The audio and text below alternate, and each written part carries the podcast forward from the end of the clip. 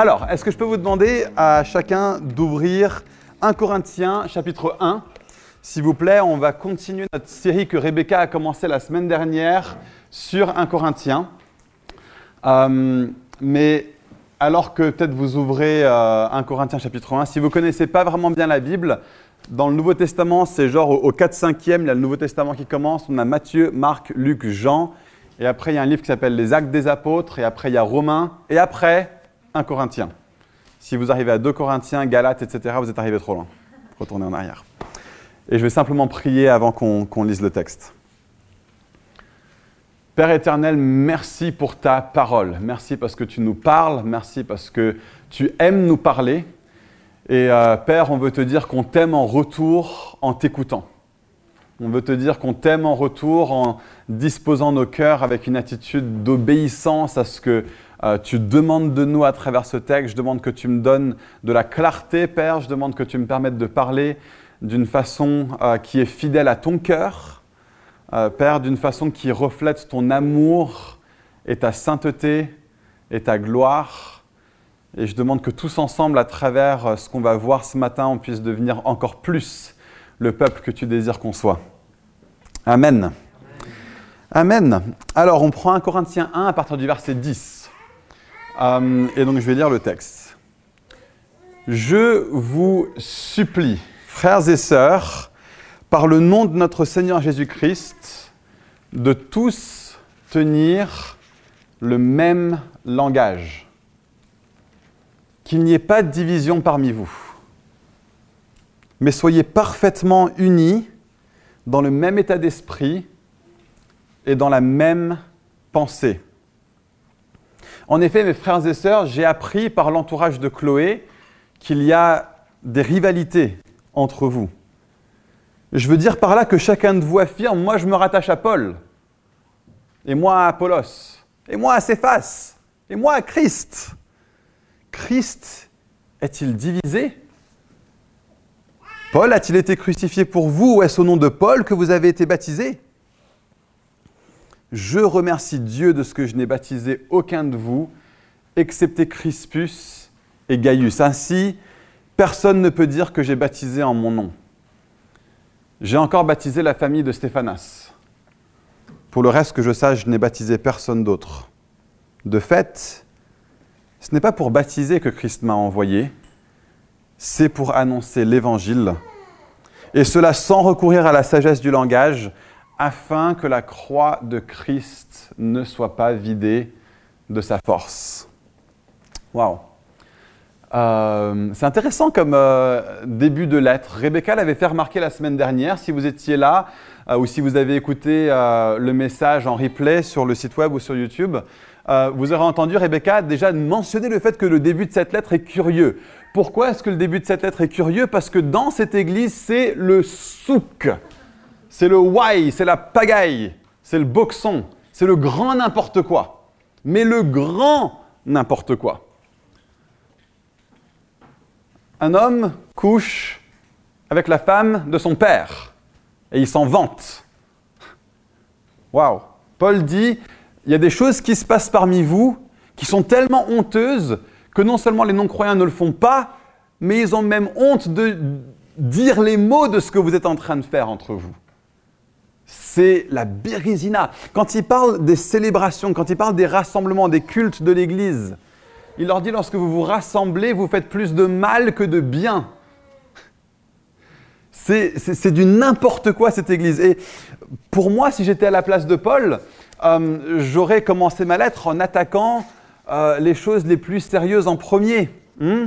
bon monsieur, va falloir que tu fasses... Euh, peut-être que tu rompes une relation, non Tu ne penses pas? Euh, certains d'entre vous ne croient pas en la résurrection? Est-ce que vous êtes sûr que vous êtes chrétien? Moi, je l'aurais abordé comme ça, le taureau par les cornes. Eh ben, la réalité, c'est que Paul, en fait, commence en prenant le taureau par les cornes. Simplement, ses priorités à lui ne sont pas forcément les priorités que moi j'aurais les plus naturellement, parce que ce que Paul détecte ici, il envoie la gravité dans une mesure que nous n'en voyons pas toujours la gravité.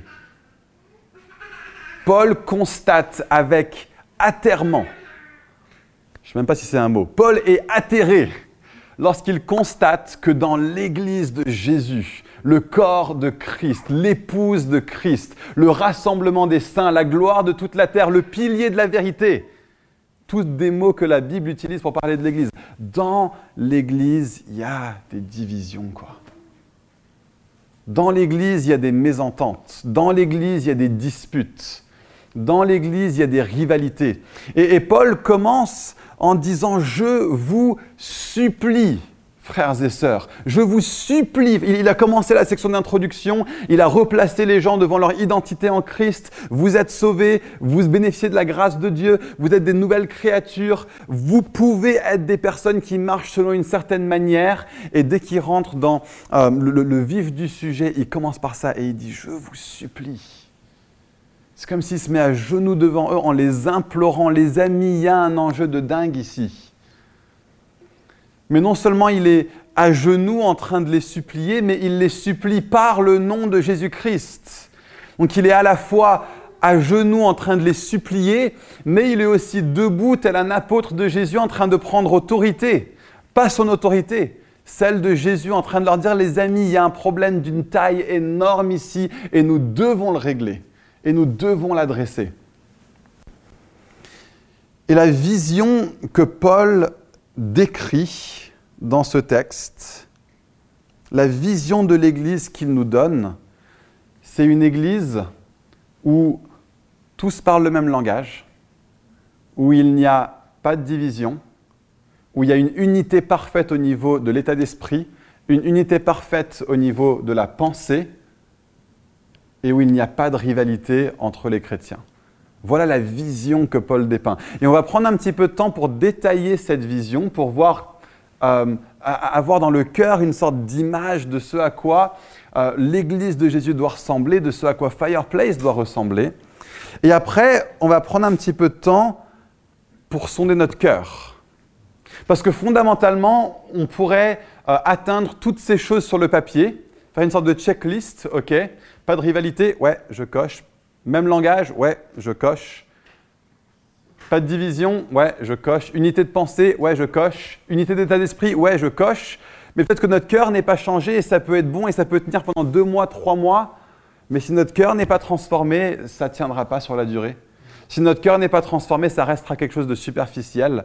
Et, ce matin, je pense qu'on a vraiment des choses qui sont, euh, euh, qui sont essentielles et qui sont profondes et qui vont peut-être même faire mal à entendre vis-à-vis de l'état de notre cœur.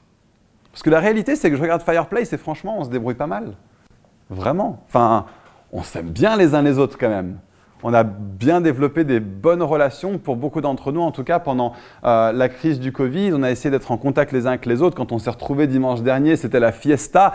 Pas parce qu'on est dans cette salle, cette salle, bon, elle, est, non, elle, est, elle, est, top quand même. Merci Seigneur pour cette salle. Mais c'est pas cette salle qui, a, euh, qui, qui nous a réjouis la semaine dernière. C'était d'être ensemble.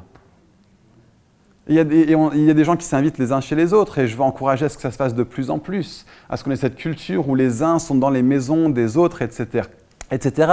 Donc ça va pas mal, ça va même plutôt bien, mais je ne sais pas si vous le remarquez, bienvenue à vous qui êtes nouveaux. Et, je constate pour ceux qui sont dans le noyau de l'Église, euh, il y a pas mal de personnes qui sont nouvelles et l'Église grandit. Et quand une Église grandit, ça veut dire que les choses qui ont été nos habitudes vont être secouées. Il va falloir que cette culture qu'on a ici, on la préserve et on la prolonge. Et plus ça va être, euh, plus il y aura de monde, plus ça va être difficile d'être vraiment un peuple qui s'aime profondément et authentiquement les uns les autres. Et donc il faut que euh, le, le cœur que Paul donne à cette église de Corinthe devienne encore plus profond en nous, encore plus solide en nous. Et il y a peut-être des choses qui devront être déracinées pour que les fondations soient bonnes au niveau de notre cœur. Donc juste rapidement décrire d'abord, et puis après on parlera de comment faire donc d'écrire, le même langage. C'est assez simple fondamentalement le même langage. On peut même euh, dicter qu'on ait tous le même langage. Mais Jésus quand même dit que c'est plus profond de ça, que ça parce que Jésus dit c'est de l'abondance du cœur que la bouche parle. Donc une église qui tient le même langage, il y a de fortes chances que ce soit une église qui a le même cœur. Donc ça peut sembler simplement technique. Oui, on utilise les mêmes mots, on parle de célébration à Fireplace plutôt que de culte. C'est pas vraiment de ça qu'on parle en fait. Euh, c'est plutôt de dire nous sommes un peuple qui regardons dans le même sens, c'est parce que nous avons les mêmes choses dans le cœur, alors on va parler des mêmes choses, on va avoir les mêmes priorités, les mêmes paroles sont sur notre langue. Et je pense qu'il y a une vraie puissance quand on se rassemble de tous chanter les mêmes paroles. Il y a une force là-dedans. On est dans un sens en train de se discipliner pour tous avoir le même langage.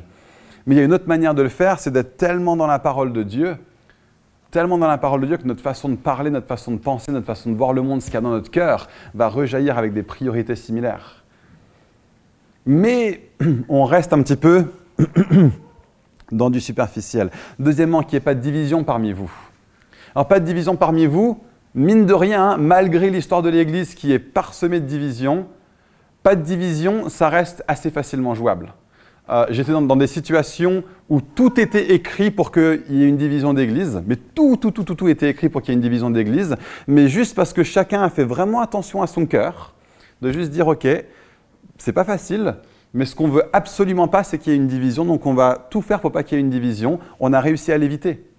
Euh, et, c'est juste en gardant, en préservant son cœur, ne pas avoir de division, ça reste relativement simple. Et c'est un aveu d'échec énorme quand une église se divise.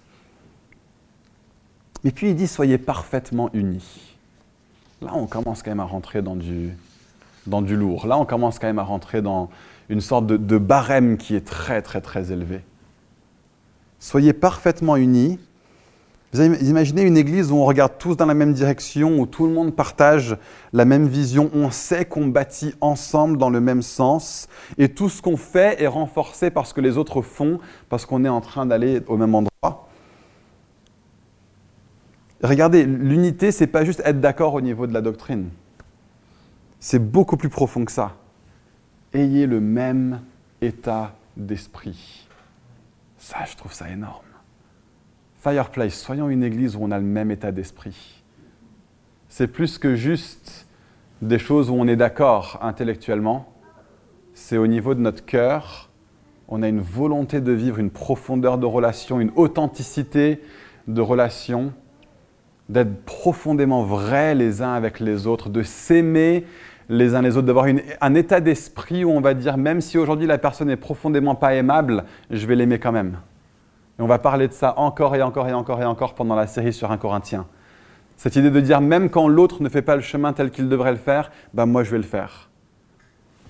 Même quand quelqu'un est même exécrable. Imaginez, enfin, je, pense aux personnes qu'on considère être les moins aimables dans notre société. Et typiquement dans l'Église, quand on parle de ça, on pourrait parler à des personnes qui sont immorales, etc., etc. Je pense à des personnes qui sont encore plus détestables aujourd'hui. Qu'est-ce qui se passe s'il y a un raciste qui arrive dans l'Église, Ah, mais purée, quoi. J'ai un truc en moi qui, hmm, il y a une révulsion par rapport au racisme. Qu'est-ce qu'on fait s'il y a un raciste qui arrive à Fireplace? Purée, quoi. Est-ce qu'on va arriver à se dire, toi, tu n'es pas du tout en train euh, d'être dans euh, une vision du monde et de Dieu et une façon d'être qui correspond à ce qu'on cherche ici, est-ce qu'on va réussir à t'aimer? La barre, elle est haute là, au niveau du même état d'esprit. Imaginez qu'il y a des personnes qui arrivent et euh, qui ont, juste une, hygiène personnelle, mais qui est exécrable, quoi.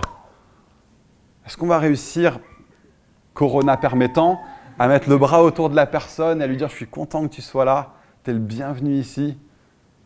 Est-ce qu'on arrive qu'on arriverait à avoir à, ceux qui font partie des membres de Fireplace un état d'esprit qui dit même si toi pas, euh, tu te comportes pas de façon aimable, je vais t'aimer? Avoir le même état d'esprit. Euh, on, parle de culture ici, on parle d'une culture d'église, on parle d'un ADN là qui est fou. Avoir la même pensée, mine de rien, c'est super dur ça. Parce que ça demande que notre pensée, et nous dans un pays rationaliste comme le nôtre, d'avoir une pensée qui est malléable. Parce qu'on n'entre pas tous dans cette pièce avec la même pensée. Donc pour qu'on atteigne une unité où on a la même pensée, ça demande qu'on va tous accepter de devoir changer d'avis. Accepter que c'est pas comme ça que je l'aurais vu naturellement, mais parce que mon unité avec le corps de Christ est encore plus importante je vais accepter d'évoluer, je vais accepter d'être enseignable. On peut avoir deux types de chrétiens, ceux qui arrivent et qui sont déjà enseignés. On sait tout, c'est bon, je sais tout.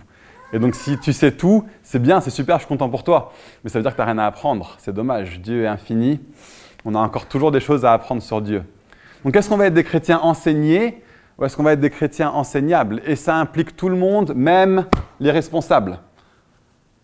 On essaye de montrer un exemple de personnes qui sont enseignables.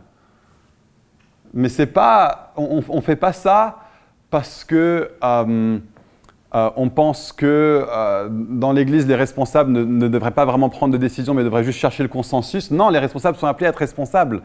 On essaye de se montrer enseignable parce qu'on veut que tout le monde imite, en fait. Et si on est tous enseignables, euh, et, qu'on n'a pas ce côté, les responsables d'un côté, les membres de l'autre, ou bien que entre membres, on se dise pas, bah, moi je vais tout faire pour te convaincre que moi j'ai raison, mais qu'on entre en disant, est-ce que toi tu as quelque chose à m'enseigner? Est-ce que moi j'ai quelque chose à apprendre de ta part? En fait, même de présumer, j'ai quelque chose à apprendre de ta part. Et si on n'a pas la même pensée, il y a autant de chances que ce soit moi qui ai tort que toi. Est-ce qu'on arriverait à avoir cet état d'esprit où on peut se dire notre cœur, c'est d'être une église avec la même pensée? Est-ce qu'on peut arriver à ça? Le barème, il est vachement haut là quand même. Donc même langage, pas de division, parfaitement uni au niveau de l'état d'esprit, au niveau de la pensée, mais montons plus haut encore. Pas de rivalité. Vous savez, tout ce qu'on vient de dire jusque-là, on arriverait à le faire, ou au moins on arriverait à l'afficher, si on n'avait pas de relation entre nous. On peut juste venir, s'asseoir le dimanche, consommer sa religion, repartir faire sa vie, et on peut afficher l'image de l'Église qui est absolument parfaite au niveau de l'unité. Mais dès qu'on commence à avoir des relations entre nous, pas de rivalité, c'est super dur. Et on ne peut pas avoir cette idée de pas de rivalité s'il n'y a pas de relation. Parce que bien sûr, s'il n'y a pas de relation, bien sûr, il n'y aura pas de rivalité. Mais l'idée, c'est de dire, ah, pas de rivalité, ça implique qu'on soit en relation les uns avec les autres, mais d'être en relation les uns avec les autres en se disant, je vais être là et je vais me réjouir quand les autres réussissent, ou quand il arrive quelque chose de bon à une autre personne, ou quand une personne semble avoir euh, plus de place ou plus de responsabilité dans l'Église, toutes sortes de choses qui peuvent créer des rivalités. Il y a une personne qui est plus nouvelle que vous dans l'église à qui on a demandé de prêcher alors que vous, ça fait des années que vous aspiriez à prêcher, j'en sais rien. Je ne sais pas à quoi vous aspirez dans l'église, mais admettons qu'une personne plus nouvelle que vous arrive et on lui demande de faire ça avant qu'on vous ait demandé à vous de le faire. Rivalité. Il y a une personne qui a des relations avec des personnes avec qui moi je voulais avoir de relations. Ça fait des années que j'essaie de me lier d'amitié avec cette personne. J'y arrive pas. Une autre personne comme ça, claque en un coup de fil, c'est bon, ils sont en train d'aller prendre un café ensemble.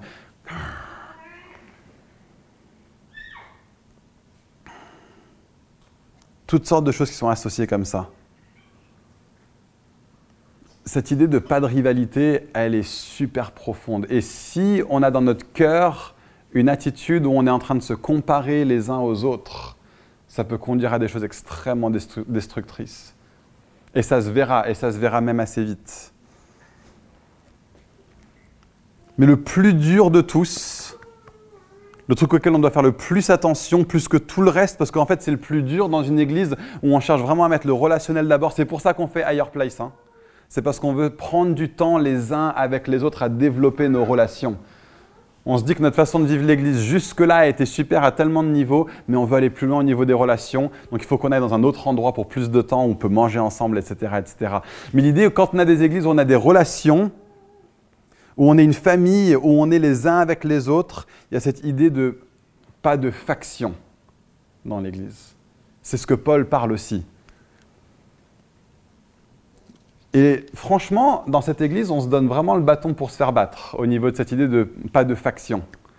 Parce que notre vision, ce vers quoi on va, ce, qu'on vise aussi en partenariat avec les, responsables apostoliques dans, dans Newground, c'est qu'on cherche à reconnaître et à nommer une équipe de pasteurs, une équipe d'anciens. Pas d'avoir une personne ou un couple qui dirige, ce n'est pas notre vision. C'est là où on en est à l'état actuel parce qu'on est encore en implantation. Notre vision à long terme, c'est d'avoir une équipe de gars qui sont responsables, d'avoir une équipe d'anciens qui dirigent l'Église. Et ça, les amis, c'est le truc génial pour avoir des factions. Ah ouais, mais moi, je, moi, moi, j'accroche plus avec lui. Ah, et moi, plus avec lui. Et moi, je suis un peu plus quand même, non, non, j'ai plus de... Et, il peut y avoir des, petits groupes, des petites cliques qui se font au niveau des différents responsables. C'est un énorme piège, en fait, d'avoir plusieurs responsables. Mais pourquoi on le fait? Bah, D'abord parce que c'est biblique. C'est vers là, on veut être soumis à la parole de Dieu. Mais si on n'a pas déjà établi dans l'Église un, corps où il n'y a pas de faction, ça pourrait être un truc qui pourrait même détruire l'Église, j'en sais rien moi. Donc il faut qu'on veille sur notre cœur. Parce que naturellement, on aura plus d'affinité avec un responsable qu'un autre. C'est les choses les plus naturelles du monde. Et c'est exactement ce qu'on voit à Corinthe. Moi, je me rattache à Paul. Et moi à Apollos. Et moi à Céphas. Et après, tu as le TTS qui arrive et qui dit hey, Moi, je me rattache à Christ. Ce que ça, ça veut dire en fait, c'est que tu tissé aucune relation dans l'Église, que personne n'est d'accord avec toi, donc toi, tu fais le coup de moi et Dieu contre tout le reste. C'est ça que ça veut dire. Moi, je me rattache à Christ. Mais c'est d'une violence qui est en train de se passer dans l'Église de Corinthe quand même. Et même si on arrive à être une église où tous les anciens font vraiment front euh, commun ensemble, on est vraiment une équipe où l'unité est là et où l'unité est affichée, et on a le truc de même langage, pas de division, unité parfaite d'état d'esprit, de pensée, pas de rivalité entre nous au niveau de l'équipe de responsables. Même si on arrive à ça, il y a plein d'autres moyens de vivre des factions dans l'église. Euh, quand, quand tu as une église, par exemple, autre part sur Paris qui va mal et que tu as pas mal de personnes de l'église qui la quittent pour des bonnes raisons. Euh, et puis plusieurs se retrouvent dans, euh, bah, admettons, Fireplace. Ça, c'est un piège énorme pour les factions. Ah, on se connaît déjà entre nous, on reste entre nous. non, non, on fait partie d'un corps, on est tous ensemble. Ou, même entre, entre, différents groupes de maisons, entre différentes braises. Les braises, c'est génial. Enfin, c'est le, le, battement de cœur de la vie de l'Église. Être ensemble dans les maisons, partager les uns avec les autres, prier les uns pour les autres, prendre des nouvelles les uns des autres en semaine, s'encourager, se booster. Mais c'est ces réseaux d'amitié qui se créent à travers les braises. Si on ne fait pas attention, ça peut devenir des factions. Le risque des, groupes d'amitié qui deviennent un petit peu des clics. Et, j'ai vu ça dans des églises. 4-5 personnes toujours ensemble, personne ne peut intégrer euh, le, groupe de 4-5.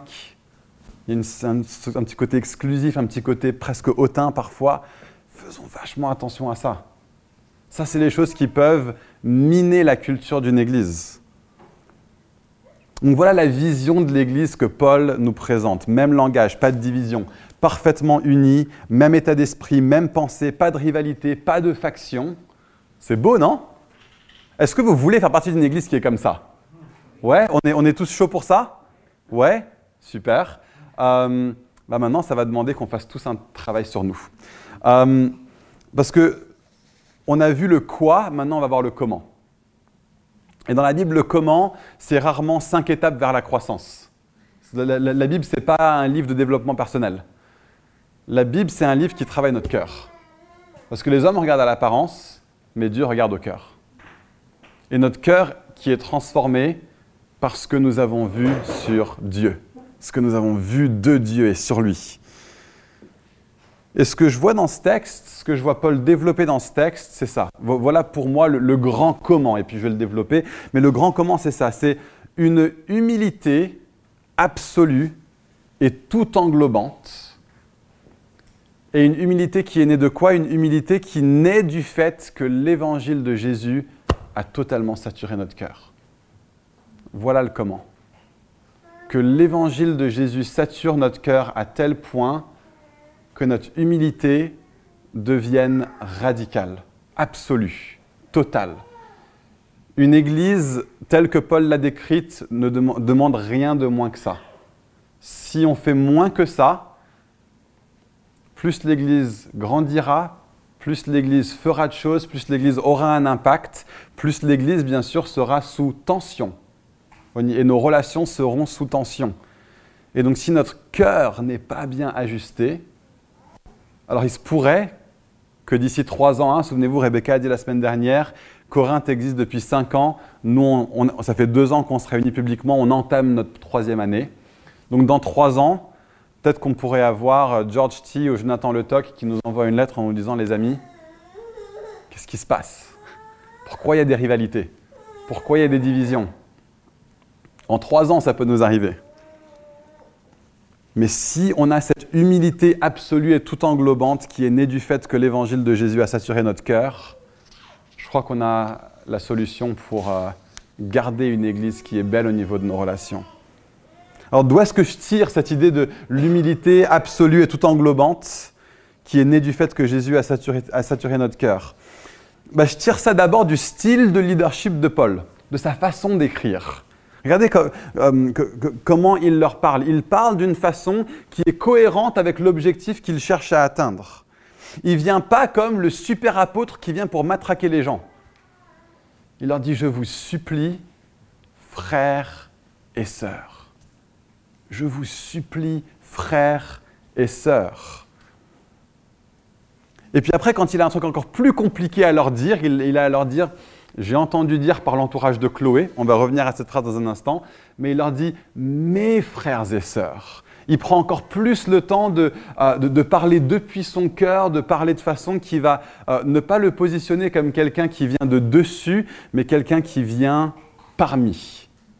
Il a cette attitude, cette vision du leadership euh, qui, est, euh, qui, est là et puis qui dit mais on est tous ensemble, on est frères et sœurs. Et oui, je vous dis des choses qui sont compliquées à entendre, mais je ne vous les dis pas d'une euh, en, en m'arrogeant une autorité. Il sait qu'il a de l'autorité, mais il décide de ne pas l'employer dans ce cas-ci parce qu'il cherche à montrer et à donner un exemple. Même dans le premier verset que Rebecca a mentionné la semaine dernière, quand il dit Paul, apôtre de Jésus-Christ. Ce n'est pas apôtre autoproclamé. Il est soumis à Jésus. Et il parle comme quelqu'un qui est soumis à Jésus. Il démontre lui-même qu'il est humble. Et puis la deuxième chose, pour, les aider à, fuir de, ces divisions et de ces disputes, Paul sous-joue sa propre importance en fait. Regardez, il dit aux gens, OK, pour que vous arrêtez de vous disputer, je vais vous dire un truc qui va tous vous mettre d'accord. Quelqu'un se réclame de Paul, mais regardez mes statistiques de ministère. Il pointe du doigt le fait qu'il n'a pas, baptisé beaucoup de gens. Je trouve ça génial. C'est tellement, tellement souvent quand on, est dans, des rencontres entre pasteurs, c'est un petit peu bah, à qui a eu le plus de succès au niveau numérique dans le ministère, et c'est très facile de tomber dans ce piège. Lui, il fait l'inverse complet rencontre pastorale. Alors les amis, comment s'est passé votre semestre? C'était comment à Corinthe? Vas-y, raconte-nous. Euh. ouais, j'ai baptisé 4-5 euh, personnes max, pas grand-chose quoi. ah ouais. C'est quand même fou comme attitude. Je vois Paul démontrer une attitude, une attitude d'humilité absolue et tout englobante. Et, plus loin, dans, les chapitres suivants, regardez ce qu'il va dire. Il, va revenir à Paul, Apollos, etc. Il va dire, regardez, qui est donc Apollos? Et qui est Paul? Ce ne sont que des serviteurs, par le moyen desquels vous avez cru, conformément à ce que le Seigneur a accordé à chacun. J'ai planté, Apollos a arrosé, mais c'est Dieu qui a fait grandir. Donc les gens pourraient lui dire Ouais, écoute, c'est vrai que Paul, tu n'as pas baptisé beaucoup de gens, mais en même temps, regarde, tu as implanté une église à Corinthe, c'est une grosse ville. Non, non, les amis, moi j'ai juste été utilisé par Dieu, j'ai planté, quelqu'un d'autre a arrosé. La croissance que vous avez vue à Corinthe, ça, c'est pas moi, ça, c'est Dieu. C'est fou quand même. Il est, il est, dingue, Paul, dans, dans sa façon de conduire l'Église à réformer l'attitude de leur cœur. Il est en train de dire arrêtez de me regarder moi, il ne parle pas des choses qu'il a faites. Considérez-vous vous-même. Pensez à vous. Est-ce que on est rapide à parler des choses qu'on a faites À parler de nos accomplissements On arrive dans une église, genre, ouais, bah, tu vois, moi j'ai fait ceci, cela, ceci, cela. Genre, ouais, super, c'est bien. Et en même temps, je pense que ce que Paul nous encourage à avoir comme attitude à la place, c'est de simplement être soi-même et de ne pas se définir à travers nos, nos succès en tant que chrétien, ou même nos succès en, termes professionnels. Hein. Parfois, euh, il y a un truc un peu grisant quand tu as un bon diplôme ou quand tu es dans une super fac ou que tu as un super job. Bah, un peu la question qui vient assez, assez vite, c'est qu'est-ce que tu fais dans la vie? Et puis il y a un côté où on peut se dire, bah voilà, moi j'ai fait tout ça, moi je suis tout ça. C'est très tentant. Et, et je pense que c'est super contre-culturel ce que Paul fait déjà pour son époque. Ça le serait encore plus pour notre époque de pouvoir dire, de, juste systématiquement sous-jouer ce qu'on fait, sous-jouer qui on est.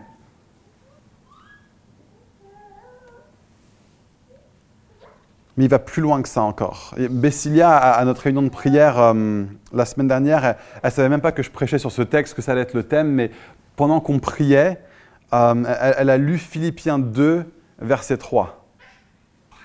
Ne faites rien par esprit de rivalité ou par désir d'une gloire sans valeur, mais écoutez ça, Fireplace, avec humilité, considérez les autres comme supérieurs à vous-même. Que chacun de vous, au lieu de regarder ses propres intérêts, regarde aussi à ceux des autres.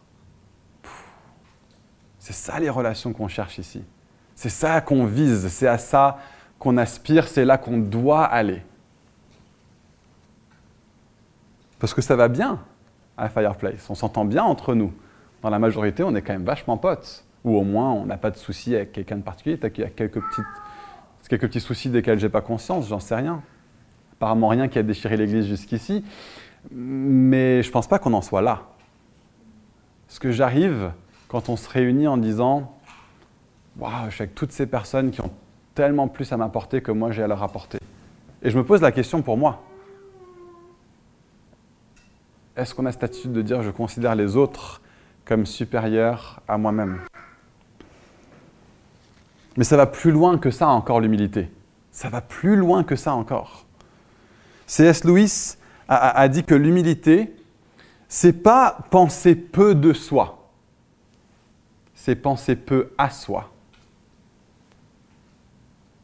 Parfois, on peut penser que l'humilité, c'est se dire Oh, je suis nul, je suis nul. Non, ce n'est pas ça l'humilité. Ça, c'est de la fausse humilité. Parce que c'est très bien dans la tête qu'on ne l'est pas. Euh, mais l'humilité réelle, c'est l'art de s'oublier parce qu'on pense aux autres. Notre focalisation est sur les autres et pas sur soi-même. Et les amis, si on est une église où chacun pense aux autres et pas à soi, tout le monde y trouve son compte. Si je suis là en pensant d'abord à moi et puis aux autres, je vais m'assurer que moi, mes besoins soient euh, pourvus. Puis après, peut-être que j'ai un petit peu d'énergie qui reste pour me déverser dans, les autres. Mais si je dis, moi, je ne viens pas ici aujourd'hui, je ne viens pas au rassemblement d'église, je ne vis pas mes relations dans l'église d'abord pour moi-même, et je les vis euh, pour les autres. Et j'ai juste confiance que les autres vont apporter ce dont moi j'ai besoin et qu'on vient avec l'attitude de se donner. Vous savez quoi Si chacun vient avec l'attitude de se donner, je ne vais pas venir en recevant tout ce que Nathan Lambert a apporté à Nathan Lambert.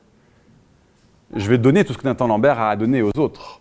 Par contre, je vais recevoir tout ce que Vincent et Gareth et Christina et Émilie et Léa et Caroline et Agnès, etc., ont à m'apporter à moi et je vais repartir plus riche, même si j'ai donné tout ce que j'avais de moi.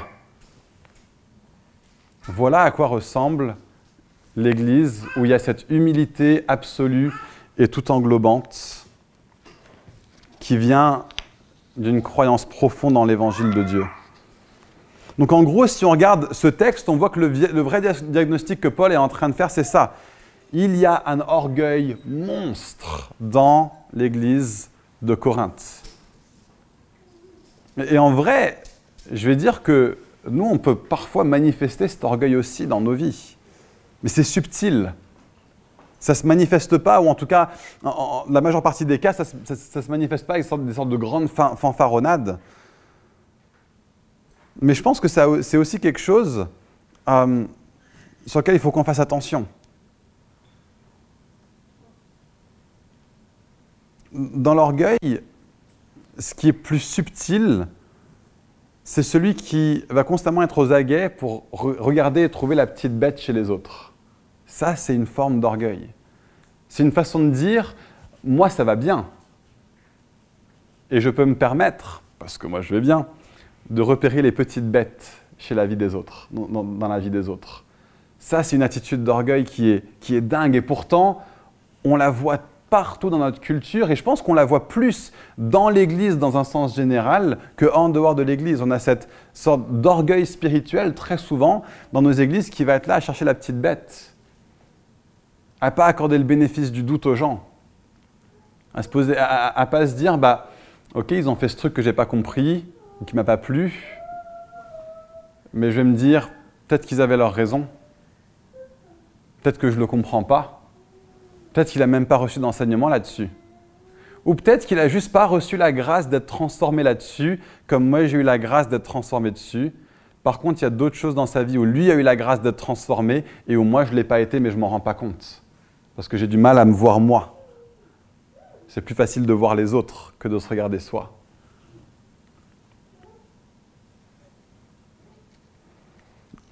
L'orgueil, c'est penser à comment moi je vais être affecté par telle et telle chose, plutôt que de regarder la vue d'ensemble pour voir comment ça peut être bénéfique pour tout le monde. Peut-être que Higher Place, vous dites, mais moi ça m'arrange pas du tout. Ah ouais, c'est très possible. Euh, moi, ça m'arrange pas Higher Place. Hein. Moi, j'habite à 20 minutes d'ici. Euh, je suis très content, moi, de venir à la rue de Sèvres le dimanche matin. Mais la question, c'est est-ce que je regarde à la vue d'ensemble? Est-ce que je me dis, est-ce que dans la construction du corps de Christ pour bénir la ville de Paris et pour le bien-être de chacun, je vais regarder à la vue d'ensemble, la vue panoramique? Et, je pense que si on a cette attitude de constamment, quand il y a des choses qui sont, quand des choses qu'on fait dans l'Église et qu'on se dit, mais est-ce que c'est bien pour moi? Peut-être qu'on peut se dire, ah, il y a un petit diagnostic d'orgueil qui est là. Mais gloire à Dieu, tout ça, ça peut changer. Je mets une barre haute ce matin, et la raison pour laquelle je mets une barre haute, c'est parce que la barre, elle est accessible. Pourquoi? Pas parce qu'on est géniaux, même si c'est ce que beaucoup de livres cherchent à nous faire dire, même beaucoup d'enseignements qu'on entend dans l'église, c'est genre t'es génial. C'est pas vraiment vrai en fait. Euh, l'évangile ne dit pas tu es génial. L'évangile en fait dit tu ne l'es pas. Par contre, tu as un Dieu qui l'est. Et devine quoi? Il habite en toi. Comment ça se fait qu'il habite en toi? Parce que tu es mort à qui tu étais, tu es mort à ton ancienne nature.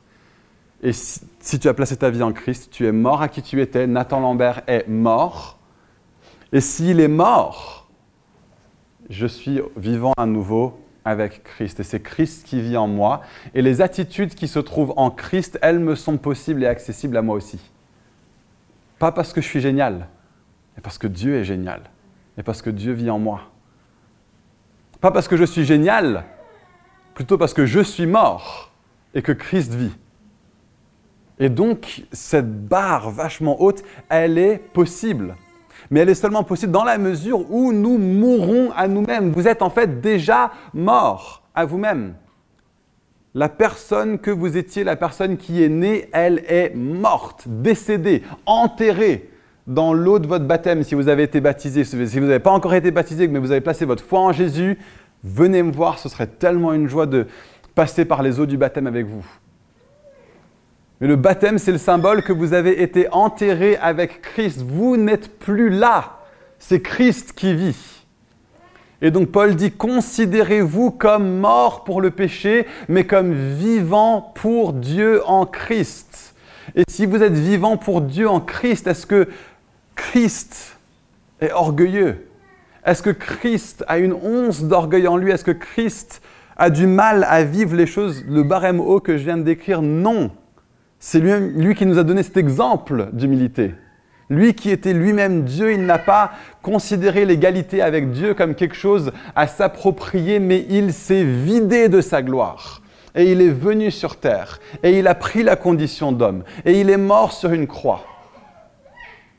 Sans regarder à lui-même, mais en regardant à la gloire de son Père et en regardant à la joie d'avoir de nombreux frères et sœurs. Et c'est comme ça que Paul, commence ce texte. Frères et sœurs. Et parfois, c'est un mot qu'on utilise dans, l'église, frères et sœurs. C'est un peu, ouais, bonjour mon frère. On l'utilise surtout quand on ne se souvient pas du nom de la personne à qui on est en train de parler. C'est tellement plus profond que ça, les amis. C'est devenu presque un mot qu'on brade, alors que ça devrait être un des mots qui nous est le plus précieux. Parce que je suis mort le, Nathan qui est né de John et Cathy est mort, enterré. Et la Gemma qui est née de Steven et Rebecca est morte. Et je ne connais pas les noms des parents des autres, mais vous, cette personne-là est morte. Et devinez quoi? Vous avez été, le mot biblique, c'est régénéré. Cette génération. Vous avez un nouveau géniteur. Dieu est votre Père. Et moi aussi, j'ai le même géniteur et j'ai été sauvé par le sang qui est le même sang que vous. Nous sommes frères et sœurs de sang. Voilà qui on est. Nous sommes la famille de Dieu. C'est ça la fondation théologique de notre unité. L'évangile de Dieu est ce que l'évangile nous a gagné par Jésus. Est-ce qu'on va accepter d'être une église où on met les autres devant nous-mêmes, ou quand on ne comprend pas ce qu'une personne fait, on ne parle pas derrière son dos. Et vous allez me dire, mais attends, c'est ce que Chloé a fait. Ah, on va parler de ça, ok. Chloé, ce passage-là, je le trouve génial. Et on va juste parler de ça, et puis après, on, va conclure. Mais je pense qu'il euh, y a cette idée de l'humilité, mais je pense qu'il y a une deuxième clé qu'on voit dans le texte, c'est l'authenticité. Qu'est-ce que j'entends parfois dans l'Église? Ouais, euh, certaines personnes disent. Ça, les amis, faut jamais qu'on entende ça à Fireplace. Et pourtant, je l'entends parfois. J'aimerais vraiment vous demander que certaines personnes disent ça cesse. Ce ne soit pas quelque chose qui existe dans notre culture. Pourquoi? Parce qu'on a une culture où on sait s'assumer les uns les autres, on sait assumer nos propres convictions. Et parfois, c'est une façon de gagner de la puissance, dire certaines personnes disent. Dans une église précédente où j'étais, j'entendais des gens me dire certaines personnes disent sur toi. Et quand quelqu'un d'autre a creusé, il s'avère que c'était quatre personnes. Dans une église de plus d'une centaine de personnes. Donc certaines personnes disent, ça peut vouloir dire, je sais pas, 70 personnes, ça peut vouloir dire deux. Donc c'est une façon de donner plus de poids et de crédit à ce qu'on dit parce qu'on n'ose pas simplement dire les choses telles qu'elles sont. Parfois, j'entends dire, c'est une façon de simplement ne pas assumer nos propres opinions. Donc, ce que j'encourage à, Fireplace, c'est quand, quelqu'un vient me voir et qui me dit Ah, tu sais quoi, euh, j'ai vraiment pas apprécié euh, la façon dont un tel ou une telle a fait ça ou s'est comporté de telle manière. Qu'est-ce que moi je réponds dans cette situation-là? Que je sois d'accord ou pas, ma réponse, ça devrait être Est-ce que tu lui en as parlé? Hmm. Est-ce que tu lui en as parlé? Et si la personne te dit non, bah, dis-lui, écoute, je t'encourage à aller, lui en parler. Et peut-être que toi, tu étais d'accord avec ce que la personne a dit. Mais moi, je ne vais pas aller dire à cette personne, c'est quoi, moi aussi, je suis d'accord? Moi, je me ferai une note mentale de me dire, tu sais quoi, il a repéré ça, moi j'ai repéré ça. Peut-être que si lui va lui en parler et indépendamment, moi je veux lui en parler, peut-être qu'il va l'entendre parce que ça viendra de deux sources différentes et il aura plus de chances de l'entendre. Mais si cette personne va le voir et dise, ouais, il euh, y a des gens qui pensent euh, ça sur toi, ça crée un truc qui est vachement destructeur. Ce que j'aime dans ce texte, c'est que Paul dit, écoutez, vous êtes une communauté, et Chloé m'a parlé de ça. Eh ben, vous savez quoi, je ne vais pas dire certaines personnes disent. Je vais dire, l'entourage de Chloé m'a dit.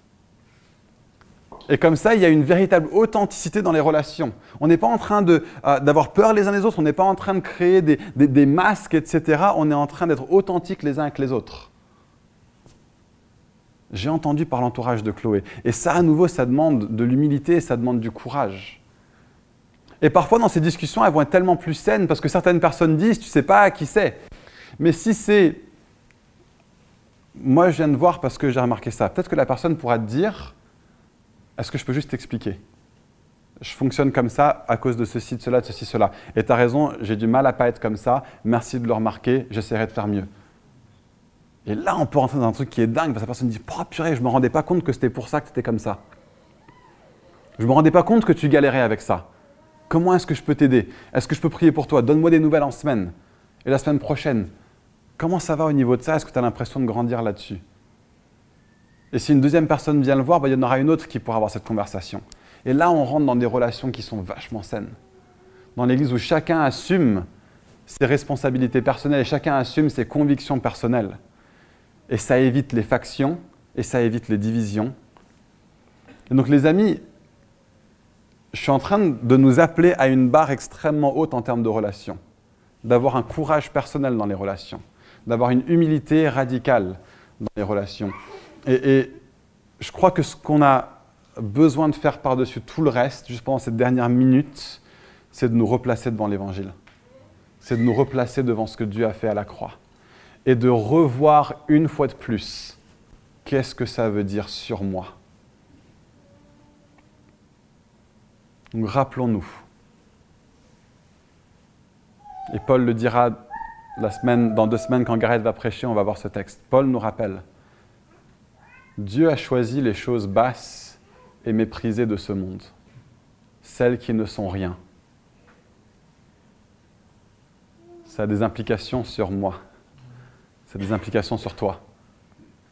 Si Dieu t'a choisi, et que Dieu a choisi les choses basses et méprisées du monde, celles qui ne sont rien, ça implique que si on est chrétien, c'est sans doute que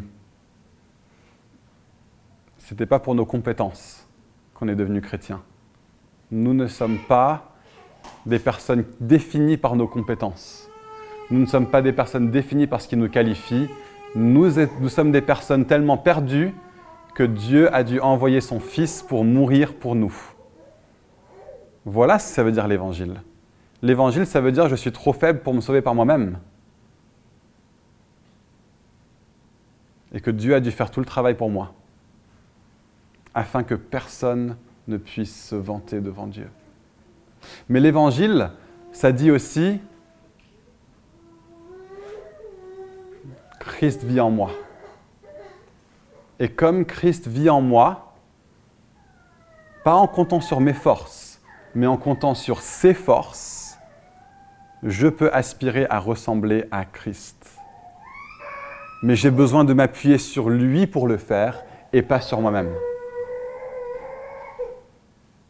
Nous sommes morts pour le péché, nous sommes morts pour l'orgueil, mais nous sommes vivants en Dieu pour être authentiques, pour être courageux, pour être unis et pour être humbles.